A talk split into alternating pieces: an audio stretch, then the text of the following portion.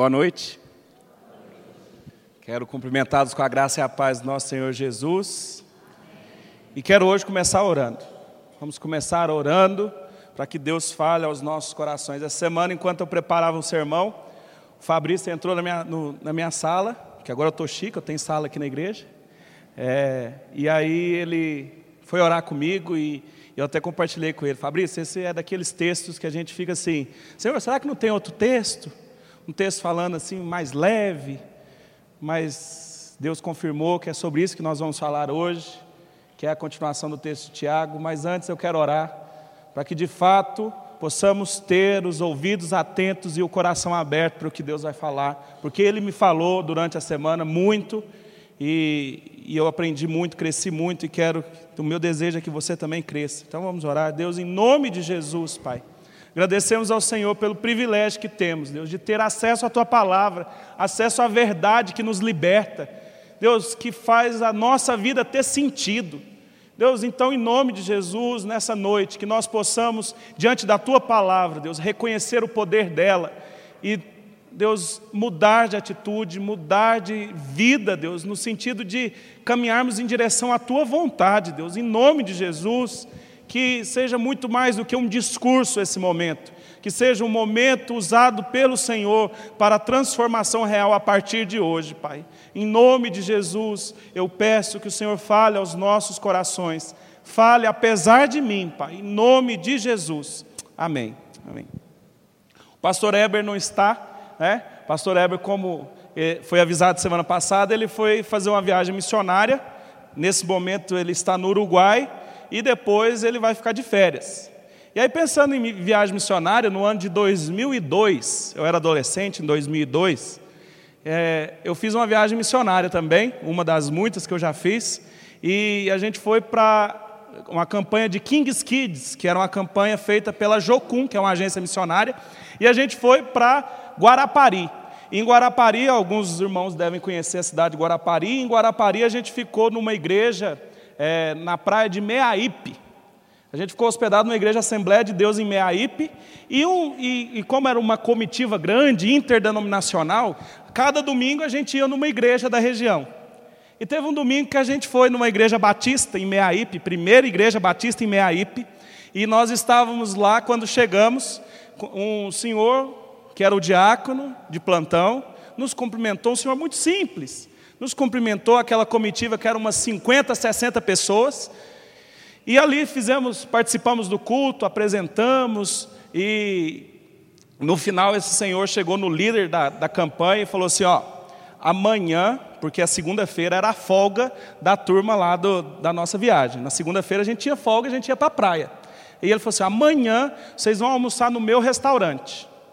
Gente, isso gerou um burburinho no, na volta para o acampamento, para a nossa base, porque o povo falou assim: nossa, mas aquele senhor simplesinho, como é que vai ser esse restaurante, meu Deus? E os líderes, muitos adolescentes, muitas crianças, fazem, igual o pai faz: ó, vocês não reclamam do que foi oferecido. Tá bom? Que ele deu com todo amor. Não é para reclamar, porque senão vai ter disciplina, porque tinha disciplina.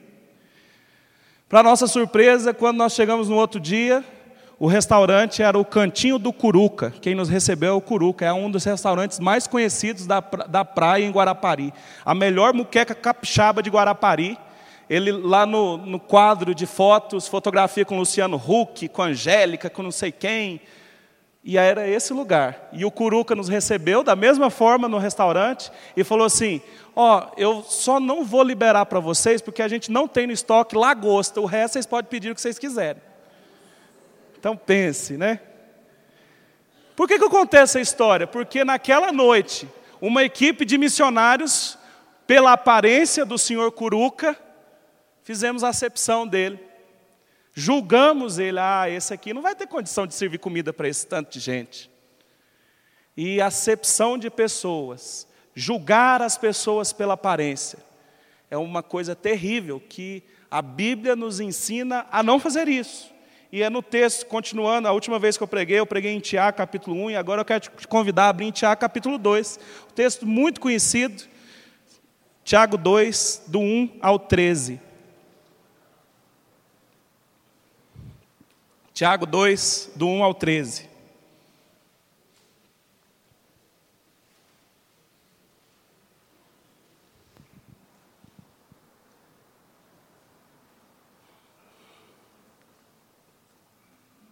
Acompanhe a leitura aí silenciosamente, com toda a reverência, Tiago 2, do 1 ao 13. Diz assim: Meus irmãos, não tenhais a fé em nosso Senhor Jesus Cristo, Senhor da glória, em acepção de pessoas. Se, portanto, entrar na vossa sinagoga algum homem com anéis de ouro nos dedos, em trajos de luxo, e entrar também algum pobre andrajoso, e tratardes com deferência o que tem trajos de luxo, e, diz, e lhes disserdes, tu assenta-te aqui em lugar de honra, e disserdes ao pobre, tu fica ali em pé, ou assenta-te aqui debaixo do estrado dos meus pés. Não fizeste distinção entre vós mesmos, e não vos tornaste juízes, tomados de per pensamentos perversos, ou de perversos pensamentos? Ouvi, meus amados irmãos, não escolheu Deus os que, era para o, os que para o mundo são pobres, para serem ricos em fé e herdeiros do reino que ele prometeu aos que o amam. Entretanto, vós, outros, menosprezastes o pobre. Não são os ricos que vos oprimem, e não são eles que vos arrastam para os tribunais. Não são eles que, o, que blasfemam um bom nome sobre o vós, sobre o vós foi invocado. Se vós, contudo, observais a lei régia, segundo a Escritura, amarás o teu próximo como a ti mesmo, fazei bem. Se toda vida fazei acepção de pessoas, cometeis pecado, sendo arguidos pela lei como transgressores. Pois qualquer que guarda toda a lei, mas tropeça em um só ponto, se torna culpado de todos. Portanto, aquele que disse não adulterarás, também ordenou, não matarás. Ora, se não adulteras, porém matas, vens a ser transgressor da lei. Falai de tal maneira e de tal maneira procedei como aqueles que hão de ser julgados pela lei da liberdade, porque o juízo é sem misericórdia para com aqueles que não usou de misericórdia. A misericórdia triunfa sobre o juízo. Como eu tinha dito na, na última exposição em Tiago, capítulo 1, Tiago é uma das primeiras cartas que foram escritas do, no, do Novo Testamento, e é ainda é interessante que ela é uma carta tão antiga que os cristãos ainda se reuniam nas sinagogas, como é o exemplo que ele, mostra, que ele mostra. A sinagoga era o local de reunião dos judeus. Então é uma carta antiga que Tiago escreve para a igreja que está na dispersão e Tiago escreve para a gente que está sofrendo, gente que está começando a caminhar na fé, e ele escreve para a gente que está passando por provações, gente simples, então ele escreve uma, uma carta muito prática. É extremamente prática a carta de Tiago. E o texto que nós vemos é uma, uma lição muito prática. Se nós lêssemos o texto, orássemos, já temos a mensagem que nos é dada. Ele traz uma cena, ele traz uma história aqui, que a gente não pode entender como suposição. Porque se Tiago está narrando esse momento aqui, essa cena, essa história, é porque de fato ele é, certamente tinha observado essa cena em alguma das sinagogas que ele porventura tinha entrado. E qual era a cena? Vamos imaginar a cena aqui. A cena está o povo reunido na sinagoga e de repente entra um rico. E aqui é, Tiago coloca, fala do, das roupas luxuosas do rico e dos anéis que ele usa no dedo. É interessante que roupa luxuosa certamente era roupa de púrpura. Púrpura, para ter a, a, tinta púrpura, era necessário molúsculos, então era um negócio muito caro. Então ter roupa luxuosa era algo para quem tinha dinheiro de verdade. E os anéis, os anéis eram itens de ostentação.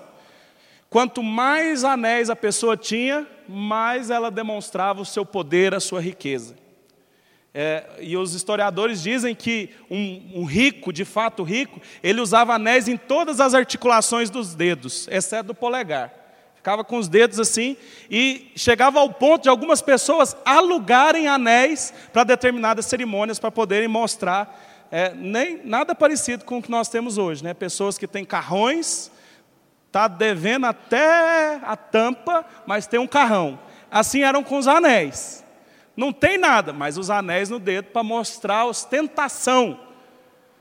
Isso era tão sério que um dos pais da igreja, o Clemente, ele ensinando ao povo, ele fala assim: ó, o cristão deve usar apenas um anel no dedo, no dedo mínimo, um anel no mindinho, e com algum símbolo cristão, porque o anel era importante também como assinatura, ele era o carimbo. Então, que tem uma pomba, alguma coisa, para não ficar mostrando o que, você, o que nós não somos. Nós não somos o povo que valoriza a aparência, a ostentação. E entra um rico desse na cena, na sinagoga, e ele é bem recebido. Vem cá, senta aqui, senta aqui. Nossa, essa, essa poltrona aqui é almofadada. Senta aqui, fica aqui. Ó, tá tudo bem aí, quer uma aguinha? O climatizador tá bom? Como se entrasse alguém e nós fizéssemos esse tratamento. Em contrapartida, entra um pobre, um pobre andrajoso. E aqui a ideia de pobre, meus irmãos, pobre todos eram nessas comunidades. Lembra que Tiago escreve para uma igreja pobre. Mas o pobre aqui é o que está apresentado no capítulo anterior, versículo 27. A religião pura e sem mácula para o nosso Deus e Pai é esta: visitar os órfãos e as viúvas nas suas tribulações e a si mesmo guardar-se incontaminado do mundo. Órfãos e viúvas, porque todo mundo era pobre, mas havia aqueles que eram ainda mais pobres, os excluídos sociais. Então a cena era um rico com muitos anéis, muito poder, entrando num lugar especial, e o pobre, uma viúva, um órfão, e que entra, ah, não, esse aí, ah, fica em pé aí no fundo aí, não, senta aqui no estrado dos pés, senta aqui no chão. E essa é a acepção que Tiago denuncia, é isso que ele denuncia, Trata, tratando um de uma forma e o outro de outro. O exemplo fala de acepção de pessoas, tratamento com parcialidade, considerar um melhor do que o outro. O exemplo fala também de usar os critérios humanos, pessoais, para julgar as pessoas, para diferenciar as pessoas. Critérios pecaminosos. E aqui é julgar pela aparência, julgar pela, pela forma como, como a pessoa se apresenta. É uma atitude egoísta. Sabe por que essa atitude é egoísta? Porque aqui a ideia de Tiago de pontuar isso é porque quando um rico entrava na sinagoga dos cristãos, ele era, ah, um rico. Todo mundo aqui é pobre. Se tem um rico, vamos valorizar, porque depois eu posso pedir um favor para ele. E muitas vezes nós vemos isso acontecer hoje. Eu vou tratar bem determinada pessoa, porque depois eu posso precisar de um favor. Ele é médico, quem sabe ele arruma uma consulta para meu filho. Ele é dentista, quem sabe ele arruma meus dentes. Ah, ele é político, quem sabe ele manda asfaltar, tampar o buraco lá da minha rua. Então, a, o tratamento diferenciado era intencional, porque queria vantagem, é egoísta. Então é isso que Tiago está denunciando.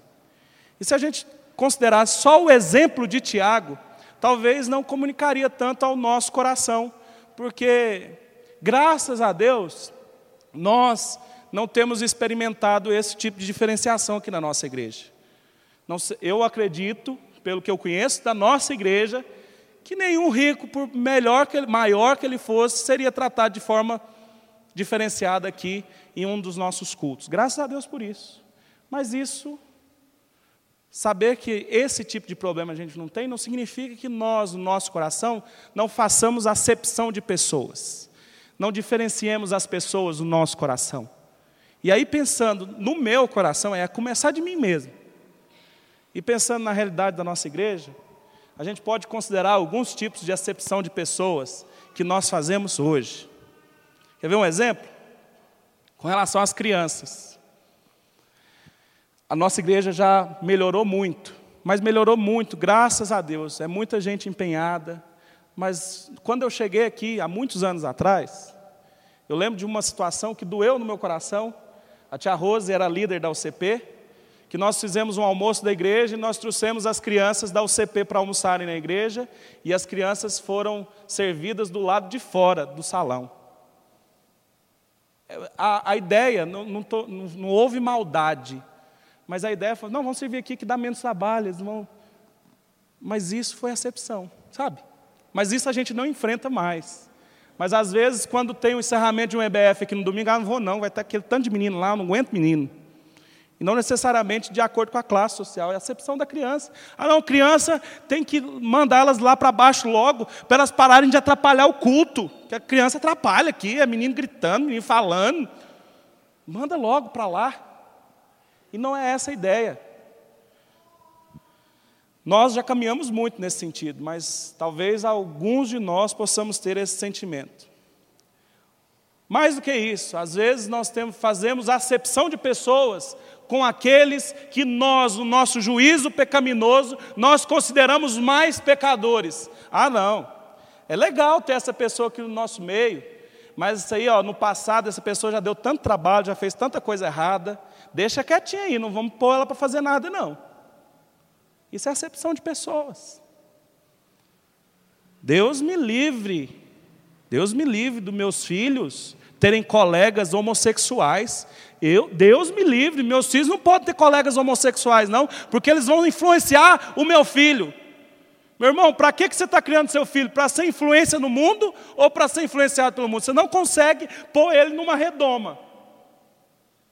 E eu já ouvi muitos pais falando: Deus me livre dos meus filhos terem na sala de aula, é, isso lá no colégio Couto, onde eu trabalho, às vezes chegam alguns pais, e, e aqui, aceita esses meninos homossexuais? Claro que aceita, porque nós precisamos mostrar a luz para quem está nessa, nessa situação de trevas. Então nós temos, às vezes, no nosso coração, acepção de crianças, acepção daqueles que nós achamos mais pecadores, acepção daqueles, é, acepção que nós fazemos com relação aos não crentes. Às vezes, quando nós usamos o nosso evangeliquez, a nossa linguagem, que não é acessível a quem não é crente. Isso é uma coisa que a gente tem que pensar diariamente. O nosso conselho tem pensado nisso, os pastores têm pensado nisso, como o nosso culto vai comunicar ao nosso tempo, sem perder o seu propósito de culto, sem perder o seu propósito de adorar a Deus, mas usar uma linguagem que seja acessível. E quando a gente não usa essa linguagem, quando a gente entra em ambientes que só tem músicas que letras que a gente não entende, que só falam para aqueles que têm aula de teologia, que até eu, algumas eu fico pensando o que, que significa será essa parte aí, né? Depois tem que pesquisar. Então, quando a gente faz isso, se os nossos cultos forem assim, estamos fazendo acepção daqueles que não são como nós. Com relação aos pobres também. Aos pobres, às vezes a gente na igreja fala, ah, aquela pessoa lá, aquela família, só aproxima da igreja quando quer alguma coisa. Não vou nem dar moral. Ou com relação aos ricos. Ah, determinada igreja eu não vou, porque lá é igreja de rico. Ah, não, eu não aguento. Rico, não. É, isso é acepção. Com relação aos que tiveram menos oportunidade de estudo. E aí, muitas vezes, a, quem teve a possibilidade de estudar mais, às vezes tem dificuldade de conversar com quem é simples, de ter uma linguagem acessível. Às vezes é uma dificuldade normal, mas às vezes isso pode ser fomentado para dividir os grupos. Aqueles que estudaram, que têm um pensamento, e aqueles que supostamente não estudaram, não são dignos de eu ler alguma coisa deles na rede social. Com relação àqueles que não são amáveis. Porque é fácil amar aquele que é amável, aquele que se parece com a gente. Agora, todo aquele que não se parece muito com a gente, ele pode ser uma pessoa que não é muito amável, não é fácil. Facilmente nós excluímos, deixamos de lado aqueles que são chatos, inconvenientes. Isso é acepção de pessoas. Isso é acepção de pessoas. E essa exclusão para os mais novos, o bullying, o bullying que é feito é um tipo de acepção nas escolas, faculdades. E também, às vezes, nós temos que tomar cuidado para não fazer um favoritismo pelo, pela posição que alguém ocupa. E aí eu digo na posição de pastor. Na posição de pastor, muitas vezes nós somos tratados com deferência. Somos tratados melhores do que os outros, e eu não gosto disso. E eu acho que a igreja não pode cultivar isso. Uma coisa é honrar o pastor, honrar a liderança. Outra coisa é fazer acepção, tratar melhor o pastor do que o, o irmão. Algumas vezes eu já cheguei em acampamento que eu estava pregando, pastor, vem aqui, não precisa pegar fila não, deixa o povo pegar fila. Por que não? Às vezes eu vou, né? Porque eu estou com fome. Falando que essa palavra falou comigo. Favoritismo. Pastor não tem nada de melhor do que qualquer outro cristão. Isso também eu conversava com o Fabrício essa semana. Como é difícil ser referência. Então, honrar a liderança não significa tratar de forma diferente. E também tem a exclusão que eu tenho visto em algumas igrejas, exclusão por idade. Ou você nunca ouviu falar de algumas igrejas, ah, essa igreja aqui é para o público jovem. Mas peraí, como assim a igreja é para o público jovem? E aí, quando o pessoal envelhecer, tem que sair da igreja? Tem que fazer a igreja dos velhos? Aí tem que ter a igreja das crianças? A igreja dos palmeirenses? A igreja dos corintianos? Como assim? O povo de Deus, o reino é um só, o Senhor é um só. E a igreja é saudável quando ela tem crianças, quando ela tem adolescentes, tem jovens, tem adultos, tem idosos. Uma igreja que só tem idosos está tão adoecida quanto uma igreja que só tem jovens, porque a igreja é para toda a família. Então, e essa é uma palavra para a galera da mocidade, fuja desse negócio. Não, precisamos de uma igreja mais jovem. Não, precisamos conviver todos. Precisamos cantar músicas novas no louvor, mais hinos, porque a igreja é um só, o Senhor é um só. É um só. Acepção de pessoas. Quantos exemplos? Aqui nessa lista eu dei dez exemplos. Poderia pontuar muitos outros. E Tiago pontuou um aqui relacionado à questão financeira. Só que Tiago, como ele é muito prático, ele não trouxe só o problema ele trouxe a solução. E aqui eu pontuei muitas formas. E você precisa sondar o seu coração, porque eu tenho plena convicção de que, se você olhar profundamente no seu interior, você vai saber quais pessoas você tem excluído da sua convivência propositalmente. E aí, Tiago vai trazer a resposta. Tiago traz o caminho para a gente não fazer acepção de pessoas. Nós precisamos lembrar de algumas coisas que Tiago traz aqui. A primeira coisa que a gente precisa lembrar está no versículo 5. Nós precisamos lembrar que Deus não julga as pessoas pela aparência, e graças a Deus por isso. Versículo 5: Ouvi, meus amados irmãos, não escolheu Deus os que para o mundo são pobres, para serem ricos em fé e herdeiros do reino que ele prometeu aos que o amam? Deus escolheu os pobres, Deus escolheu aqueles que eram rejeitados, Deus escolheu Israel, um povinho desse tamanhozinho para executar o plano da salvação a partir do povo de Israel. Deus escolheu Moisés para ser líder, para ser o pastor, para ser o presidente, para ser aquele que governava, e ele era gago. Deus escolheu Davi, e aí essa cena é maravilhosa, quando Samuel chega na casa de Jessé e fala assim, ó, Deus escolheu o próximo rei é um dos seus filhos. E o próprio Samuel olha para os filhos de, de Jessé, não, é esse aqui, ó, fortão, bonitão, esse aqui é rei, cara de rei. E vai passando um, Deus fala, não é esse, não é esse. Jessé tinha até esquecido da vizinho, Ruivinho, lá no meio das ovelhas. Ah, vem da vizinho. Ah, esse não, não é possível. E era, porque Deus escolhe quem Ele quiser. Deus não olha a aparência. Olha que coisa maravilhosa, Deus escolheu Davi. Jesus escolheu os pescadores para serem apóstolos. Pescadores. Homens como Pedro, um homem chucro, um homem estourado. Deus, ao longo da história, escolhe pessoas muito inusitadas. Deus escolheu Agostinho. Agostinho, que é um grande teólogo, ele era um beberrão, vida louca. E Deus escolhe ele. Deus escolheu um pastor que também que eu conheci, pastor Geraldo. A Jéssica conheceu ele comigo em, no Espírito Santo. Ele é pastor em Belo Horizonte. Pastor Geraldo, ele viveu um relacionamento com um homem 12 anos. E um dia Jesus se encontrou com ele no meio dessa história toda e fez dele pastor. Doze anos. Hoje ele trabalha com travestis. Deus escolheu o pastor Eber, porque a gente olha o pastor Eber aqui, ó, pregando. Ainda bem que está filmando, depois ele vê. O que eu falo é para ver mesmo. Pastor Eber, a gente vê ele aquele homem manso que trata corações, mas que era um brigão. Um doido também, que ele conta as histórias dele que eu nem acredito. Eu falo, não sei como é que você não morreu antes, já tomou até tiro no peito, mas não morre, porque Deus o escolheu. E assim, quantos de nós podemos, quantas histórias eu já ouvi aqui no nosso meio, de gente que era um, que todo mundo olhava, não dava certo, esse aqui não vai para frente não, esse aqui a gente pode excluir, mas Deus vai lá e escolhe esse. Vai lá na igreja presbiteriana Canaã, em Goiânia, e pergunta: Deus escolheu Pedro? Alguns vão rir, porque a adolescência foi difícil, mas Deus escolhe. Então, sabe por que a gente não pode fazer acepção de pessoas, em primeiro lugar? Porque Deus não faz.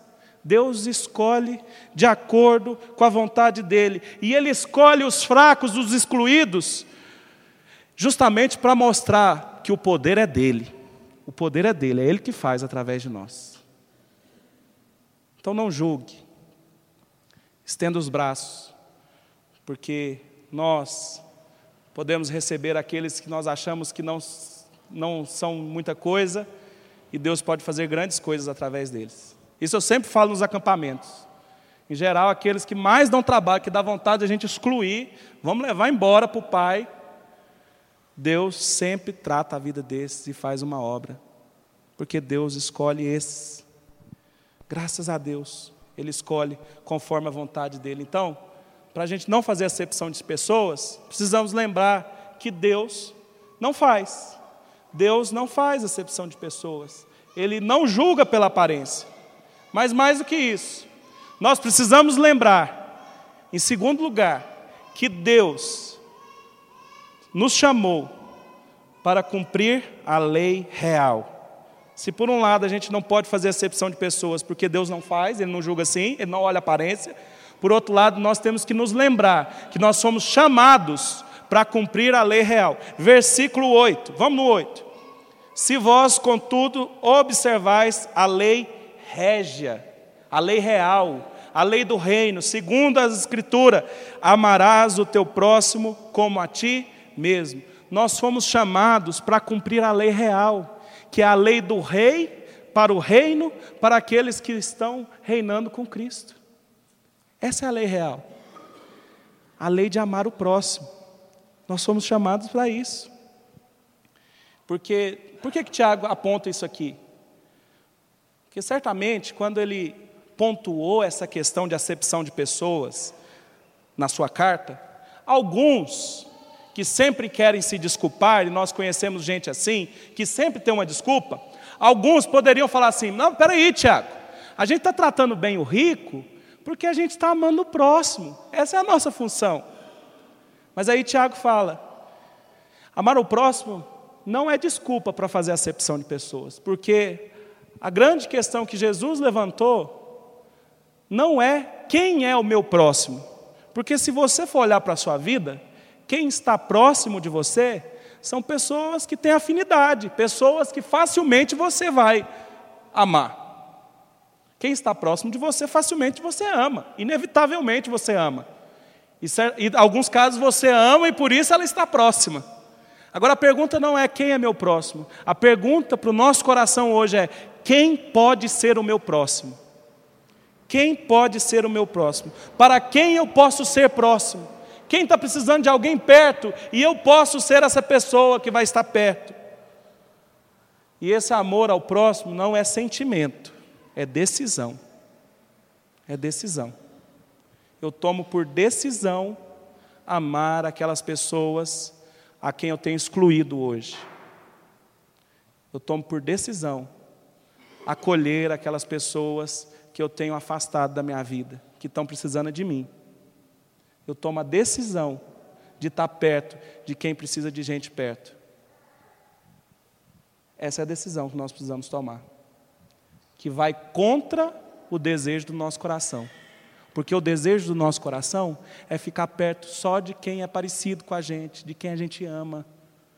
O desejo do nosso coração é cuidar bem daqueles que cuidam de nós. Mas o desejo de Deus para a nossa vida, a vontade de Deus para a nossa vida, é que estejamos próximos daqueles que precisam de nós, e não de que nós precisamos deles. Então, amar ao próximo, se é decisão, amar ao próximo é tratar alguém como Deus trata essa pessoa. Caminho, então, para não fazer acepção de pessoas, lembrar que Deus não julga pela aparência, lembrar que nós somos seguidores da lei real e a lei real é amar ao próximo, isso é decisão, não é sentimento, é uma decisão que você precisa tomar hoje. Mas mais do que isso, lembrar que nós somos julgados pela lei da liberdade. Versículo 10 e 11. Pois qualquer que guarda toda a lei, mas tropeça em um só ponto, se torna culpado de todos. Portanto, aquele que disse não adulterarás, também ordenou não matarás. Ora, se não adulteras, porém matas, vens a ser transgressor da lei. E o 12: Falai de tal maneira, e de tal maneira procedei, como aqueles que hão de ser julgados pela lei da liberdade. O que, que é isso? Aqui, Tiago mostra como somos incapazes de cumprir a lei. Porque uma, uma questão, aí a gente tem que voltar lá na cena que Tiago nos mostrou. Uma questão que era recorrente entre os líderes judeus era o seguinte: era a questão do crédito da lei. Ó, esse aqui é, é o que os rabinos diziam naquela época. Eu vou ler. Preste atenção o que os rabinos diziam.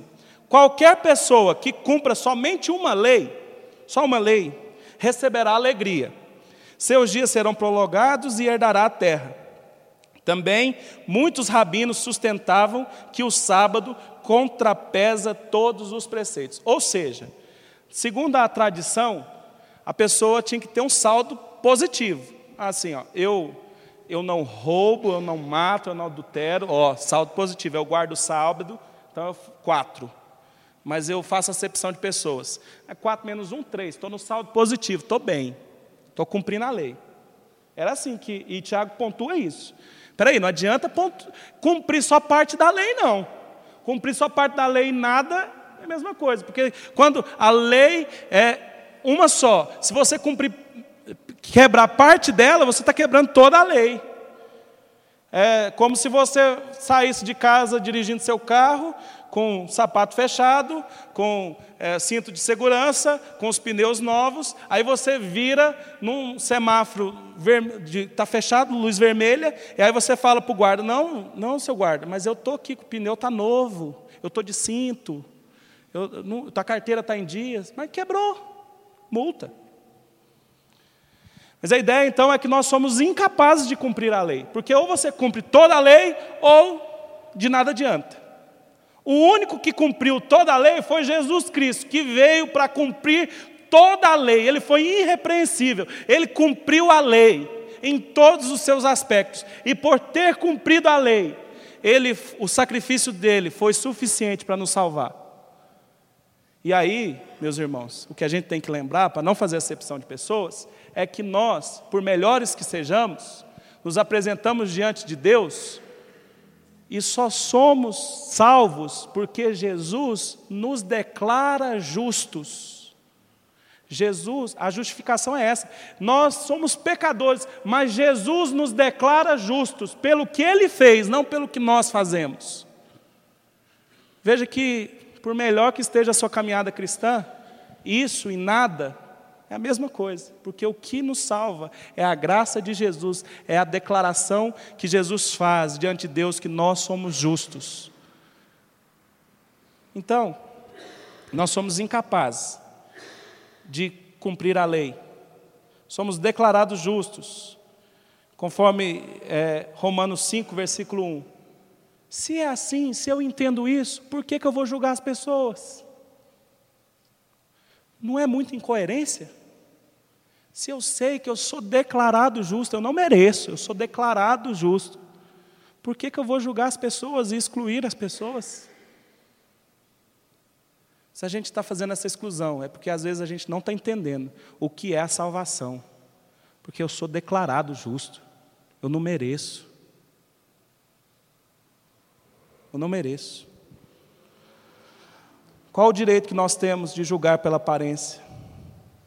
Por que nós consideramos que algumas pessoas não são boas o suficiente para estarem na nossa convivência? Isso é um problema sério. Às vezes nós consideramos que tem pessoas que não são boas o suficiente para estarem à nossa volta. Acepção de pessoas, um mal terrível nas nossas vidas. Eu não sei qual é o tipo de acepção que você possivelmente tenha vivido. Eu sei as minhas. Eu sei quem eu tenho dificuldade de acolher. Eu sei quem eu tenho facilidade de excluir, porque é diferente de mim. Você também sabe. Mas para fugir disso, enfrentar essa questão, eu tenho que lembrar que Deus não julga pela aparência. Deus me chamou foi para viver a lei do reino, que é a lei do amor. E me lembrar que eu também não merecia eu fui declarado justo, eu sou julgado pela lei da liberdade, fui declarado justo. Lembrando dessas três coisas, talvez a gente consiga, talvez não, certamente a gente conseguirá viver de uma forma diferente. Como, para terminar, um grande teólogo do século XX, Henry Nouwen, Henry Nouwen, ele deu aula em faculdades, em seminários teológicos, um homem de Deus e um grande expoente da teologia, escreveu livros maravilhosos que nós até hoje lemos. E ele, quando ele ainda estava no auge da sua carreira de teólogo, ele abandonou tudo, ele não tinha família, ele abandonou tudo e foi para o Canadá. Ele era americano, foi para o Canadá morar numa clínica que cuidava de pessoas com deficiências mentais foi morar lá. Encerrou os seus dias lá, cuidando dessas pessoas. Muita gente olhava e falava, rapaz, você tem tanto para contribuir escrevendo, você vai ficar aí. E lá que ele ficou. Suas aulas são tão boas, lá que ele ficou. E conta a história que ele se dedicou ainda mais a um senhor que não tinha nada para oferecer em troca, chamado Adam. E tem muitas histórias sobre Henry Noah em Adam. Ele aprendeu sobre o amor com Adam porque o Adam não tinha nada para dar em troca. Quando nós fazemos acepção de pessoas, nós estamos colocando próximos a nós aquelas pessoas que podem nos dar algo em troca. Mas o desafio é amar incondicionalmente, tomar essa decisão, amar sem esperar nada em troca. E aí o Henry tem uma frase que diz assim: o que nos torna humanos, o que nos torna humanos, não é a mente, mas o coração. Não é a habilidade de pensar, mas a capacidade de amar. A capacidade de amar nos leva para longe da acepção de pessoas. Eu queria te desafiar essa semana a talvez olhar lá no seu WhatsApp as pessoas que estão bloqueadas porque às vezes a gente faz acepção assim, bloqueia no WhatsApp. É. Talvez no seu trabalho, alguém que você. Nossa, na hora do cafezinho você já dá a volta para não encontrar. Quando entra na sala dos professores, opa, voltei, tem que ir no banheiro. Talvez alguém, um aluno seu também, que você não aguenta, já não aguenta mais pedir para a diretora assinar a transferência desse menino, que você não aguenta mais. Talvez alguém aqui na igreja, talvez algum vizinho, algum vizinho que liga o som no, no Tecnobrega sábado, nove horas da manhã, só desliga depois do Fantástico, que você também não aguenta mais. Não sei, estou dando exemplos. Você sabe, eu sei. Deus falou ao nosso coração. Guarde essa mensagem. Deus não julga pela aparência, Ele nunca julgou e nunca vai julgar, porque o poder é dele. Deus nos chamou para amar, e Deus nos julga pela lei da liberdade. Nós também não merecemos, e mesmo assim fomos escolhidos. Que Deus te abençoe na sua semana. Quero te convidar a ficar de pé e que nós possamos orar nesse sentido.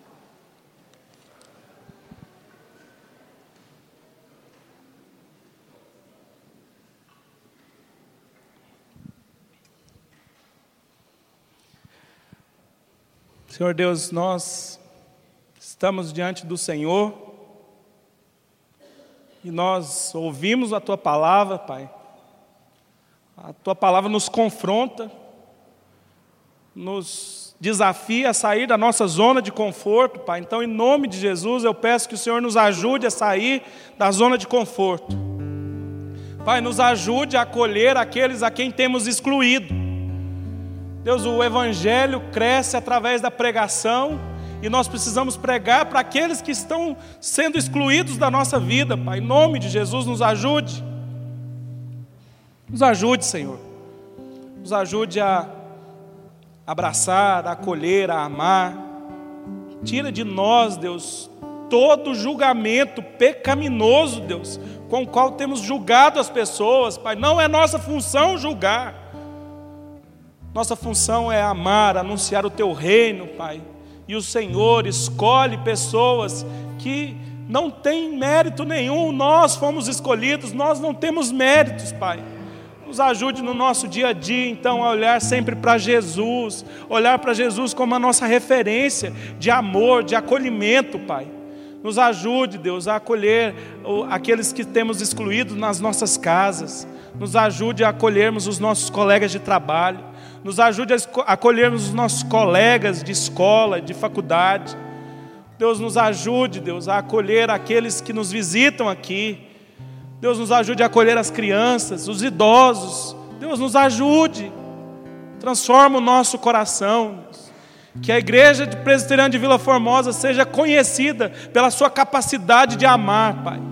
E essa capacidade só é possível através dos méritos de Jesus, porque o Senhor nos declarou justos, é o Senhor que pela graça nos alcançou. E que então que possamos nessa semana colocar em prática essa graça que nos alcançou. Nos ajude, Deus, a caminhar em direção a Cristo. Nos ajude, Pai, em nome de Jesus. Amém.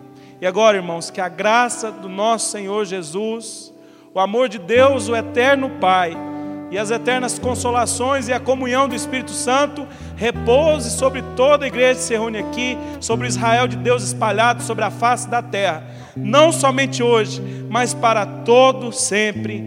Amém. Amém.